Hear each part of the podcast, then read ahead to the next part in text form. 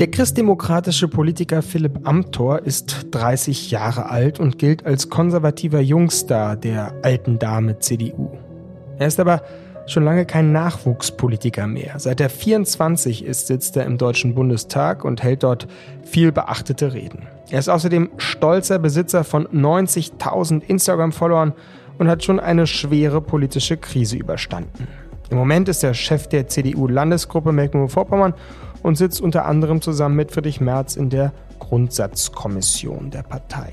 Bei unserem FAZ-Talk-Format Junge Köpfe war jetzt zu Gast im Atrium der Berliner FAZ-Redaktion. Und zwar zu einem ziemlich persönlichen Thema. Es ging um die Frage, wie fremd er sich als junger Konservativer eigentlich in der eigenen Generation fühlt. Was verbindet ihn mit? Was trennt ihn von seinen Altersgenossen? Und warum wird er von manchen so leidenschaftlich gehasst, wie von anderen innig geliebt? So viel vorweg. Amthor hat sich auch in unserem Gespräch als strebsamer, schwarz-rot-goldener Jungstar bewiesen, der zumindest eines sehr klar weiß. Der letzten Generation gehört er auf keinen Fall an. Heute ist Montag, der 15. Mai. Mein Name ist Simon Strauß und es ist schön, dass Sie dabei sind.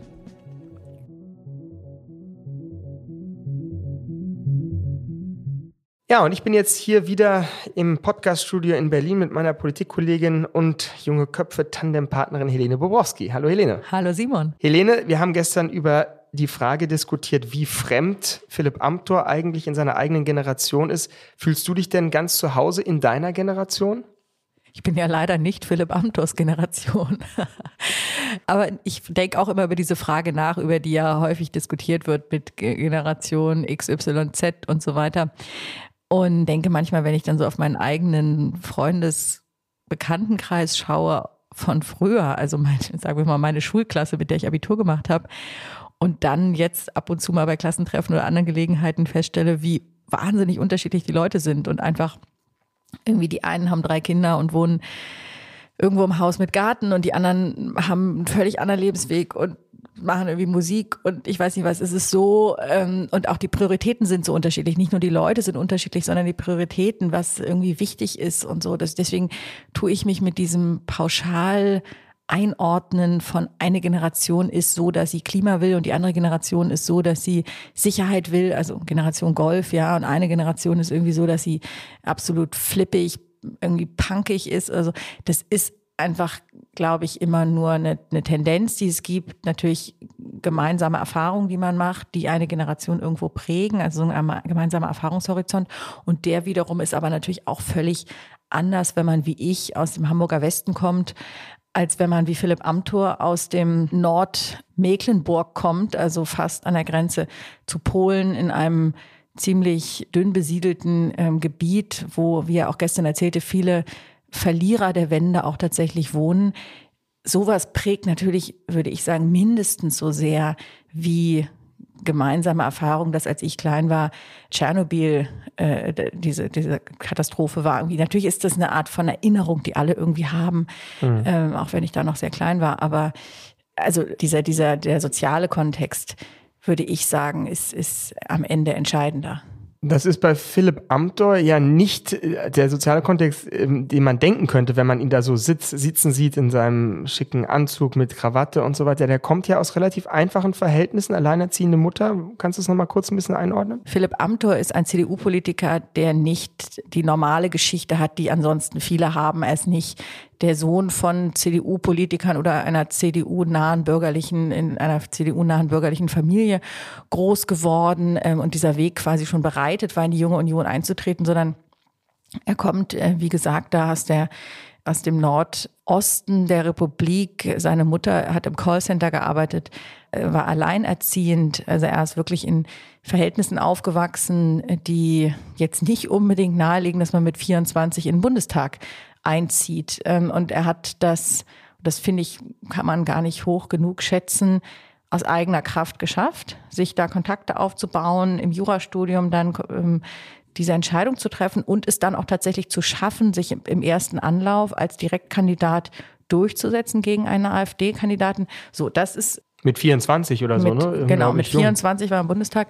Das ist schon ja interessant und für, für mich zeigt es auch, dass es in Deutschland eben doch in manchen Fällen eine Durchlässigkeit gibt, dass Wege nicht so vorgezeichnet sind, sondern dass Menschen, die was wollen, auch was erreichen können. Mhm, ja, interessant. Er selbst hat ja dann das Konzept der Generation, ähnlich wie du jetzt auch eher von sich gewiesen, gesagt, eigentlich äh, gibt es da viel mehr Unterschiede und die Vielfalt bestimmt auch die junge Generation.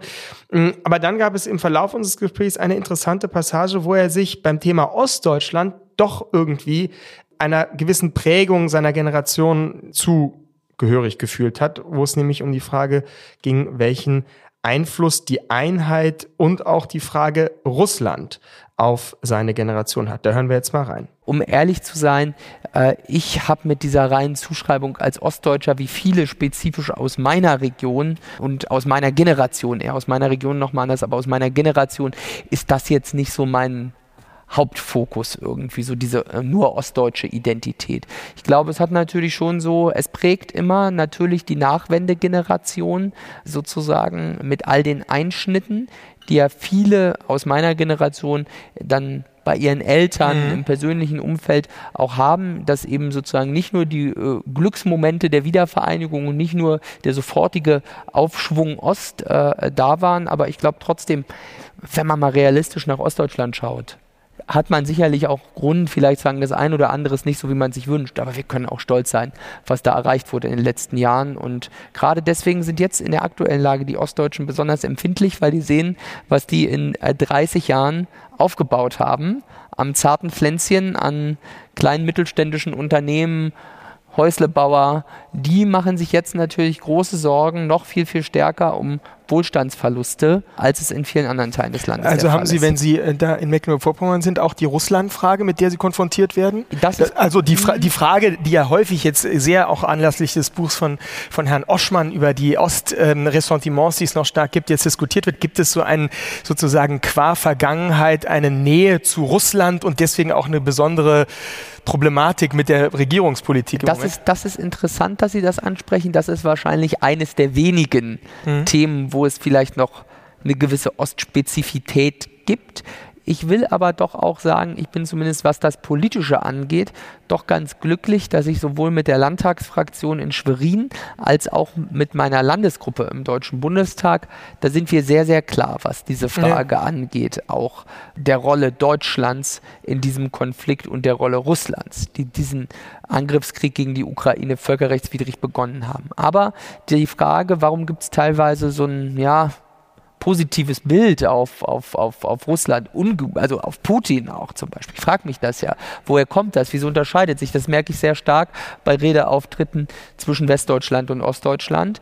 Ähm, das ist stark zu merken und ich habe das mal, ich habe da mal ein spannendes Gespräch geführt äh, mit einer Soziologieprofessorin aus Ostdeutschland, die sich spezifisch mit dem Thema beschäftigt hat, das mal zu analysieren, weil ja oft steht ja im Raum, naja, das sei noch so aus den Zeiten mhm. der DDR-Vergangenheit. Mhm. Da ist er meiner Erfahrung Erfahrung im Gespräch mit Älteren, dass also die Rolle Russlands in der DDR jetzt nicht gerade so war, dass man da den großen sowjetischen Bruder liebte für alle Heldentaten, die die verbrachten, sondern es ist eher so, und das fand ich ein bisschen plausibel schon, sagte auch die Soziologin, es war eher so die Parallelität der Verlusterfahrung in den 90ern. Das große Russland, die führende, in der früheren Welt des Ostblocks, die führende Wirtschaftsnation, geht steil bergab, so wie Unternehmen in Ostdeutschland schließen, Wohlstandsverluste. Da gibt es so eine gewisse Identifikation scheinbar, die da bei einigen äh, sozusagen äh, angesetzt hat aus dieser Zeit der Umbrüche der 90er Jahre. Aber gut, man muss es sehen, es fordert Erklärung und ich sehe auch so schwarz-weiß, wie dann diese Frage Russland, Ukraine teilweise skizziert wird. So schwarz-weiß ist das jetzt auch nicht in Ostdeutschland und auch bei mir an der Parteibasis nicht, sondern sehr, sehr wohl differenziert. Aber jetzt haben Sie ja interessant, finde ich, das erstmal doch ein, Gener also meine Generation haben Sie gesagt, jetzt im Verhältnis zu, zu Ostdeutschland und der Wende. Wenn Sie jetzt doch mal, Sie haben eingangs zwar gesagt, es gibt gar keine ähm, Übereinstimmung, aber wenn wir Sie jetzt mal zwingen würden, Ihre Generation zu charakterisieren, was für Worte würden Sie da finden? Ach, das ist schwer, so mit Schlagworten. Ich würde jedenfalls sagen, Sätze, es, ist, es, ist, nicht die letzte Generation, mhm. so meine Generation, sondern es ist eine Generation, die unglaublich viele Chancen hat. Mhm. Wenn man das mal vergleicht, wenn ich das so mit der Generation meiner Mutter vergleiche, die oder auch so bei mir in der Familie, viele in dem Umfeld, wenn man dann sagt, naja, die haben gerade ihre Ausbildung fertig gemacht, ihr Abitur fertig gemacht in den 90er Jahren, direkt zur Wiedervereinigung das ist natürlich eine andere Zeit gewesen. Das war eine Zeit von Umbrüchen, Schwierigkeiten. Wir sind ja da, mehr natürlich nie ohne alle möglichen Probleme. Auch in der gesamten Weltpolitik gab es immer Schwierigkeiten. Aber wir sind doch meine Generation, würde ich sagen, schon eine Generation der Chancen, die eigentlich dankbar sein kann für, für viele Dinge, die uns da an, an Möglichkeiten gegeben sind und verglichen mit den Chancen, die meiner Generation eigentlich offen stehen, ist sie dann doch in gewisser Weise manchmal habe ich so einen Eindruck, so ein bisschen wehleidig äh, für meine eigene Wahrnehmung, wo ich auch so denke, also darüber, wo dann ein, ein, ein, Teil meiner Generation manchmal gejammert wird, also da wäre Deutschland nicht da, wo es heute ist, wenn in Generationen vor uns über so viele Dinge gejammert wird. Ja, eine Generation, die mehr Chancen hat als alle anderen vor ihnen. So klingt Amtor ja hier wirklich als ein sehr zukunftszugewandter ähm, junger Mann. Helene, wie hast du ihn denn jetzt in deiner Wahrnehmung sonst erlebt? Ist das ein chancenlustiger, ein zuversichtlicher Politikertypus? Ich finde, Philipp Amthor ist jemand, der ganz genau weiß, was sein Markenkern ist und der sich auch sehr gut vermarkten kann. Er ist jemand, der stark polarisiert, der wenn er irgendwo auftritt, ist der Marktplatz voll. Deswegen wird er auch gerne eingeladen von Parteifreunden und so weiter. Selbst von denen, die ihn jetzt nicht für ein politisches Schwergewicht halten, wissen, dass er Menschen anzieht. Und andererseits stößt er auch viele Menschen ab. Also wir haben, das haben wir auch gestern Abend vorgelesen, auf Twitter gab es auf unserer Einladung junge Köpfe, wir laden Philipp Amthor ein, viele so hämische Tweets im Sinne von, der Mann ist doch nur hat eine jugendliche Hülle, ist aber im, im Herzen irgendwie 88 Jahre alt und sowas alles. Also und in vielerlei anderer Hinsicht äh, wurde er, ja, machen sich Leute über ihn lustig, wurde er auch scharf kritisiert, zum Teil auch zu Recht. Er hat auch Fehler gemacht, darüber wollen wir auch noch sprechen. An, was ich ähm, interessant fand, war, als wir dann über diese Themen gesprochen haben, von wegen, gibt es nicht auch ernste Probleme, denen man sich stellen muss? Also zum Beispiel Klimakrise. Ähm, ist das nicht auch ähm, irgendwo die Ungeduld vieler äh, Jugendlicher nachvollziehbar zu sagen? Also am Ende wird diese junge Generation das ausbaden, was die Alten jetzt ähm, an CO2 in die Welt blasen. Und da hat er sich nicht so richtig festgelegt, weil er einerseits sagte, ja klar, das müsste man schon alles sehr ernst nehmen und die, die Forschung und so weiter, aber also es gibt verschiedene Möglichkeiten und, und so weiter und das kann man auch alles anders lösen, als so wie die Ampel das jetzt löst. Das, da bin ich ja ganz bei ihm, aber man hätte dann auch gerne mal erfahren, wie denn konkret so. Und da blieb er dann so ein bisschen im Wagen. Wir haben natürlich auch gestern keine äh, konkreten Gesetzgebungsverfahren jetzt besprochen, aber das ist dann die Frage, äh, die, die so ein bisschen im Raum hm. Vielleicht noch einmal ein Nachfrage von mir jetzt, weil ich habe ihn jetzt, um ehrlich zu sein, gestern gar nicht so als einen Polarisierer empfunden. Wo ist das, warum sagst du, ist das jemand, der polarisiert? Einfach von seinem Äußeren, weil er so auftritt? Oder ist auch inhaltlich so, man sagt, das sind ganz klar erzkonservative Ansichten, die er hat? Naja, er ist schon sehr, ich würde sagen, er provoziert. Gerade dafür, dass er ein junger Mensch ist, hat er halt bei vielen Dingen, also gestern Abend, als ich dann sagte, im Studierendenparlament und er mich dann sofort mhm. berichtigte und sage, Studentenparlament, also ganz klar, er gendert nicht und wenn man ihn zitiert, darf man auch auf gar keinen Fall irgendwas, was nur äh, in diese Richtung geht. Studierenden ist ja noch gar kein echtes Gendern. Insofern, äh, also das sind Dinge, die, das meine ich halt mit, mhm. mit auch Markenbildung, ja, kommunikativ gesehen. Er hätte das auch einfach durchwinken können. Ja, naja. aber dass er diese Punkte macht und dass er einerseits macht er eine sehr scharfe Abgrenzung von der AfD. Genau. Da gab es auch äh, bekannte Reden, mit denen er die viral gegangen sind im Bundestag, wo er sehr scharf die AfD in die Schranken weist, denen auch ähm, irgendwie rechtliche Fragen und so weiter erklärt. Andererseits benutzt er halt, und das hat er ja gestern auch gesagt, Sorgen der Bürger ernst nehmen. Also in der Migrationsfrage hat er dann auch irgendwie gesagt, Steuern und so weiter und was die Ampel macht, sei, sei völlig falsch, Einladungspolitik so sinngemäß und so. Also er hat eben schon Thesen, die würde ich sagen, im, im woken Milieu seiner Generation auch viele irritieren, die darin dann äh, sofort irgendwie Rassismus oder ähnliches mhm. wittern. Zur, zur Frage Flüchtlingspolitik noch einmal. Ich fand überraschend, wie positiv er über Angela Merkel gesprochen hat, weil eigentlich ja genau sozusagen seine Haltung zur Flüchtlingspolitik und so gegen die Politik von Merkel gerichtet ist. Später gab es ja auch noch Atomkraft, wo er äh, scharf dagegen war. Auch dafür ist ja Angela Merkel verantwortlich. Also ist es so ein, so ein, so ein Zug, der jetzt da sich durch die Partei durchzieht, dass man sagt, man ist zwar gegen Merkels Politik, aber für sie als Kanzlerin? Na, ich glaube, bei ihm hat das schon auch eine regionale Komponente. Also sie ist ja, das hat er gestern auch erzählt, Wahlkreis-Nachbarin gewesen von ihm und dieser, die Mecklenburg-Vorpommersche CDU, der beide angehören, ist sehr klein. Ja, also die haben da echt schwer, äh, haben es schwer, überhaupt einen Stich zu machen. Auch die Landesgruppe im Bundestag ist sehr klein, auch weil das Land natürlich auch nicht viele Einwohner hat. Äh, und da hat er, glaube ich, erkannt, dass es, und, und er ist halt auch sehr schlau, hat so ein Gefühl dafür mit, ja, auch, und muss man vielleicht auch haben, wenn man so, wenn man so einen Weg geht, mit wem muss ich mich gut stellen. Und da war das natürlich absolut richtig und taktisch sehr klug zu sagen, also ich, wenn, wenn ich jetzt versuche, in diesem kleinen Landesverband mich von der großen Kanzlerin da den Aufstand zu proben als Jungspund neu im Bundestag, das kann ja gar nicht funktionieren. Deswegen, und das hat er auch bei Gelegenheit immer wieder erzählt, hat er ein gutes Verhältnis zu Angela Merkel, die sich wohl auch hin und wieder mal treffen oder jedenfalls auch auf gemeinsamer Fotos sind. Und äh, jetzt ist es, ist das ist ja auch nur konsequent, dass er nicht das, was sie gemacht hat, in Bausch und Bogen verdammt, sondern klare Punkte macht, wo er manches auch anders gemacht hätte. Aber, und man kann ja auch, das ist ja auch, gehört auch zur Wahrheit, Angela Merkels Politik auf verschiedene Arten erklären. Also er hat dann so gesagt, das sei toll an Angela Merkel, dass sie in der Flüchtlingspolitik äh, gesteuert und begrenzt habe und äh, dass den Türkei-Deal abgeschlossen habe und so weiter und so weiter und so weiter und hat diese Willkommenskultur, ja. äh, für die sie sich ja auch eingesetzt und ausgesprochen hat, die hat er einfach völlig weggelassen. Also wie immer kann man Geschichten auf ganz unterschiedliche Arten und Weisen erzählen mhm. und das hat er eben die, die Flüchtlingsgeschichte Angela Merkels nach seiner Lesart äh, versehen. Mhm.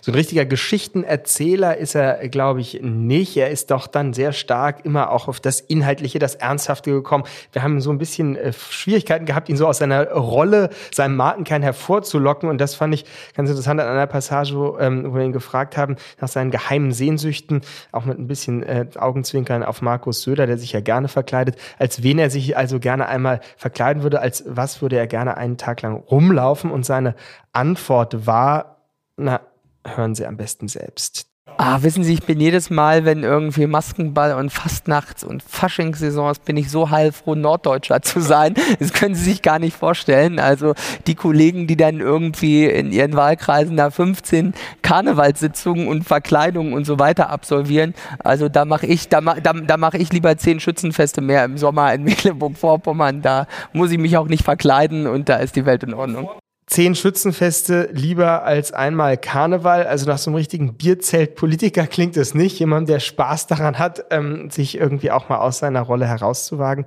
Ähm, da gibt's eine Anekdote vielleicht, die du gestern erzählt hast, die du vielleicht jetzt auch noch mal kurz ausführen könntest, die dazu passt, so zu diesem etwas steifen und auch, ja, eigentlich lustbefreiten Art Politik zu machen. Da gab's ähm, eine Rede im Bundestag eines jungen grünen Abgeordneten, der ihn unvorsichtigerweise geduzt haben soll. Genau. Wobei ich das mit äh, lustfeindlich und so weiter gar nicht so unterschreiben würde. Ich würde eher sagen, dass es gezielt gesetzte Punkte, wo er sich vom vermeintlichen Mainstream vom, vom, vom äh, linksliberalen Milieu abgrenzt. Ja, also ich habe das schon mit dem Studierendenparlament gesagt, dass er auch dann irgendwie sagt, wer, was soll ich denn sonst am Revers tragen, wenn keine Deutschlandfahne, ja, Schwarz-Rot-Gold sind die Farben von Einigkeit und Recht und Freiheit und so weiter und das ist alles irgendwie, das müssen wir besetzen und konservativ hat doch überhaupt nichts mit alt zu tun und so. Also er sagt schon Dinge, die, die natürlich äh, jetzt. Lustig sind die jetzt nicht gerade. Nein, nein, das meine ich, es ist nicht, es ist nicht lustig, aber es ist für das, was man als Stereotyp von einem jungen Politiker im Kopf hat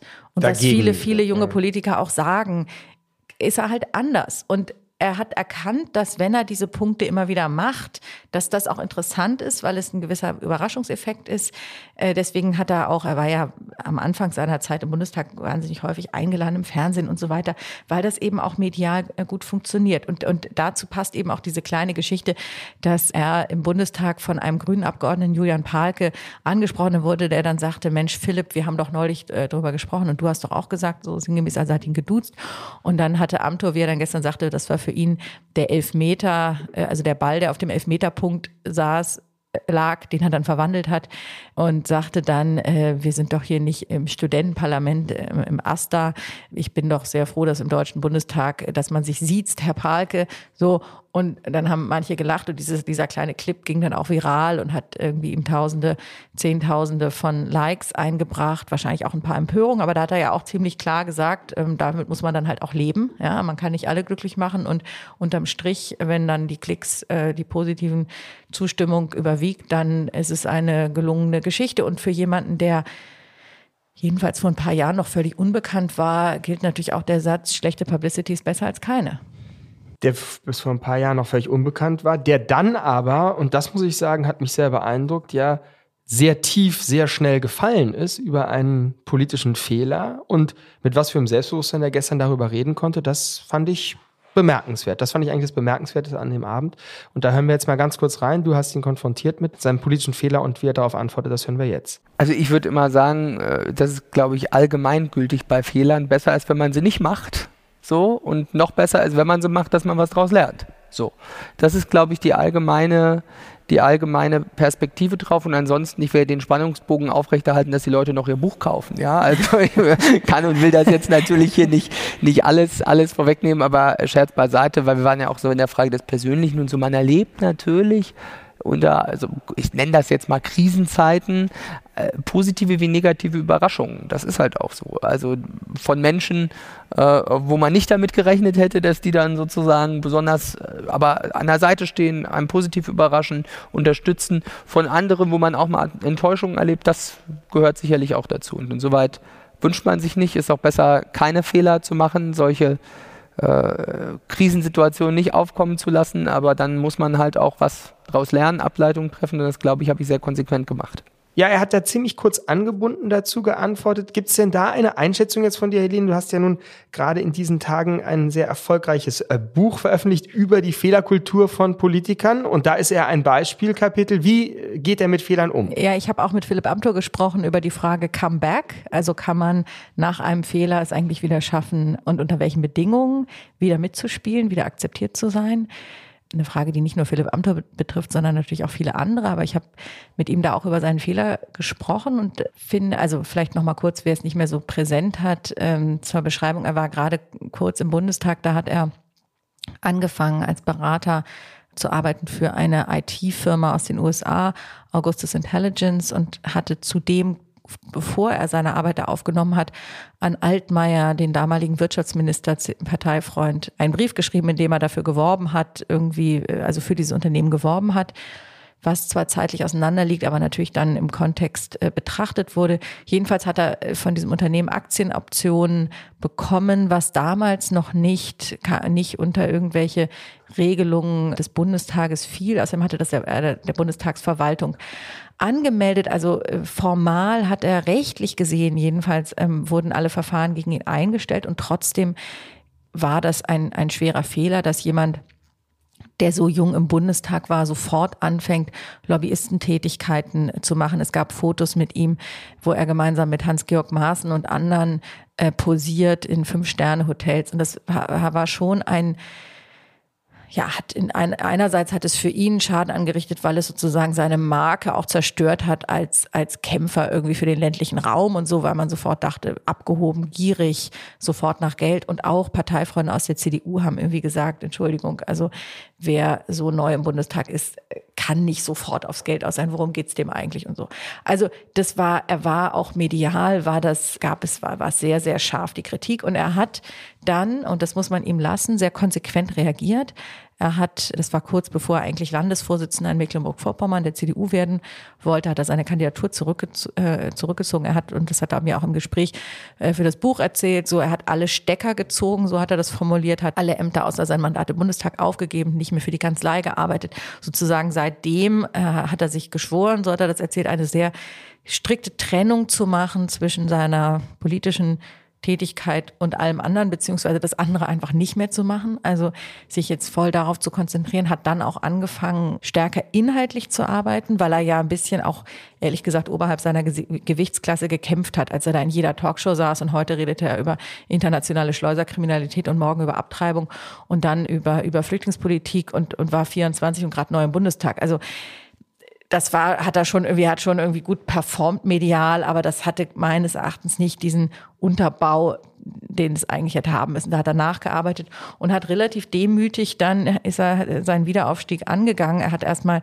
monatelang war er nirgends zu sehen und zu hören und hat dann langsam angefangen, über inhaltliche Arbeit wieder dabei zu sein und ist jetzt mit Friedrich Merz in der Grundsatzkommission der CDU und so weiter und setzt jetzt aber andere Akzente und hat so hat er das gestern beschrieben, klar verstanden, was der Fehler war, klar verstanden, dass, er ein, dass ein Bild von ihm entstanden ist, das er nicht möchte und von dem er auch behauptet, dass es nicht stimme.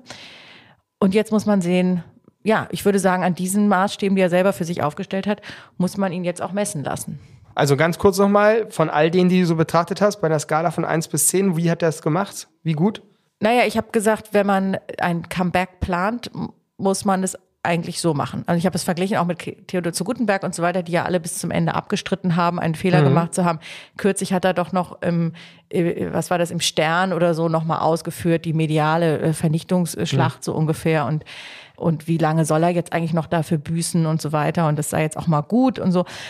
Darüber kann man geteilter Meinung sein, aber Philipp Amthor hat ja auch gestern nicht gesagt, äh, er hat ja ist nicht zum Gegenangriff übergegangen und hat gesagt, mhm. was was äh, wie übel man ihm mitgespielt hat. Vielleicht eben auch eine Generationsfrage, nicht? Also Vielleicht gerade Generation mhm. Gutenberg gegen Generation Amthor, wie man mit eigenen Fehlern umgeht. Alright, dann haben wir jetzt noch einen letzten ähm, kleine Passage zum Schluss vorbereitet. Da hatten wir wieder ein ja ganz angeregtes Publikumsgespräch und ein junger Volkswirtschaftsstudent meldet sich zu Wort und versuchte Philipp Amthor zum Thema Degrowth Growth noch etwas zu befragen. Und da wurde in seiner Antwort nochmal ganz deutlich, äh, auf welchem Wertefundament er eigentlich steht.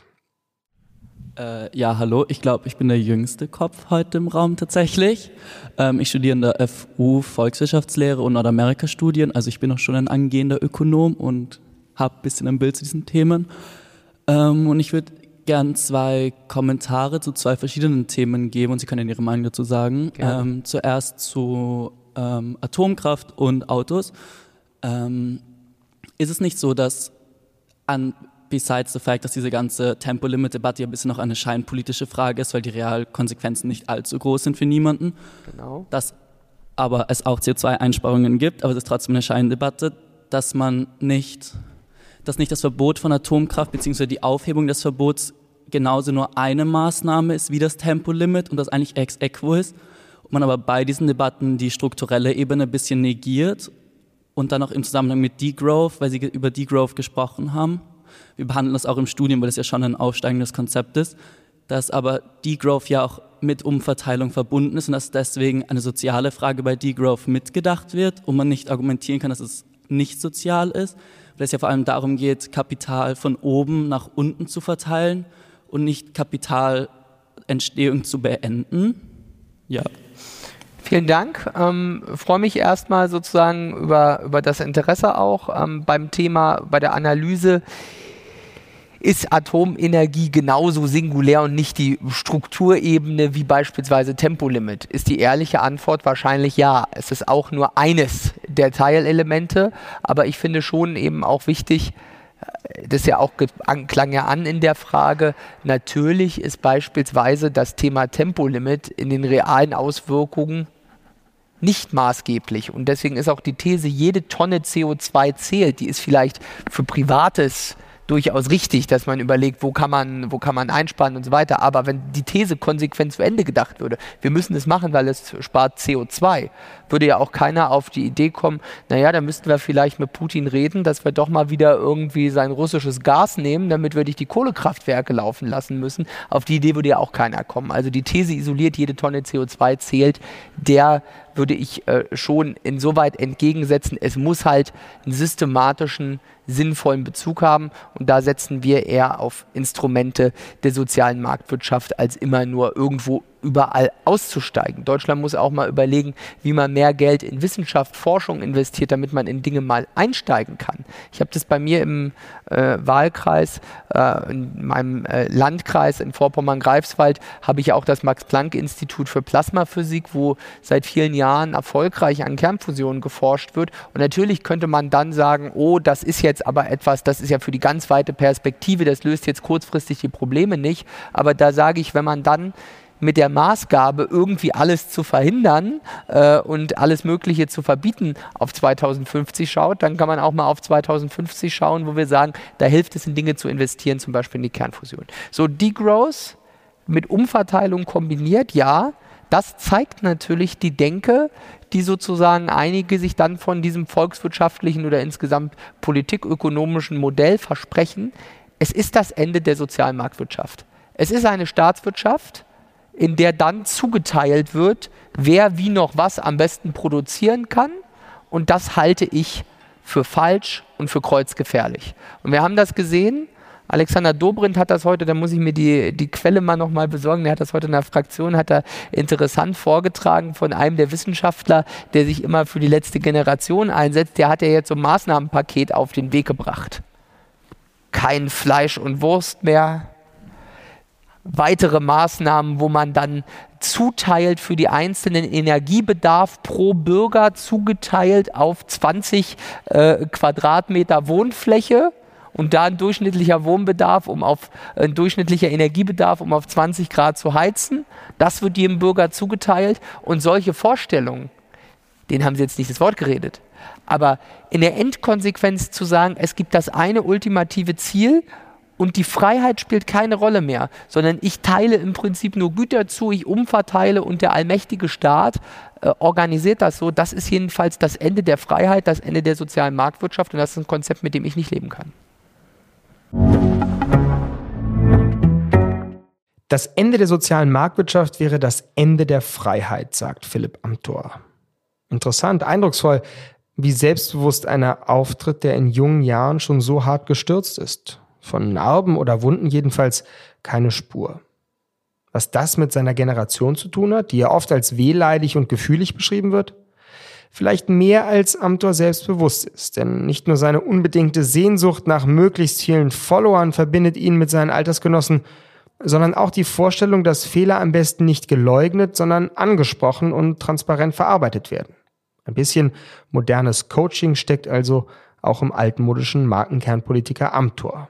Und doch, so hatte man den Eindruck, ist er einer sehr darum bemüht, seinen Weg aus der eigenen Generation herauszufinden. Vielleicht auch, um sich in höhere Etagen aufzumachen, wo das Alter keine Rolle mehr spielt. Wer weiß. Es lohnt jedenfalls der direkte Vergleich zwischen Amtor und unserem letzten junge Köpfegast, dem österreichischen Ex-Kanzler Sebastian Kurz. Zwei Jungstars, zwei Konservative und doch zwei ganz unterschiedliche Politikertypen, würde ich sagen. Vielleicht sehen Sie das aber auch anders. Beide Gespräche in der Langfassung hören Sie wie immer auch im FAZ-Dossier. Ich bin gespannt auf Ihre Meinung. Das war der FAZ-Podcast für Deutschland heute am Montag, den 15. Mai. Mein Name ist Simon Strauß und ich danke Ihnen sehr für Ihre Aufmerksamkeit.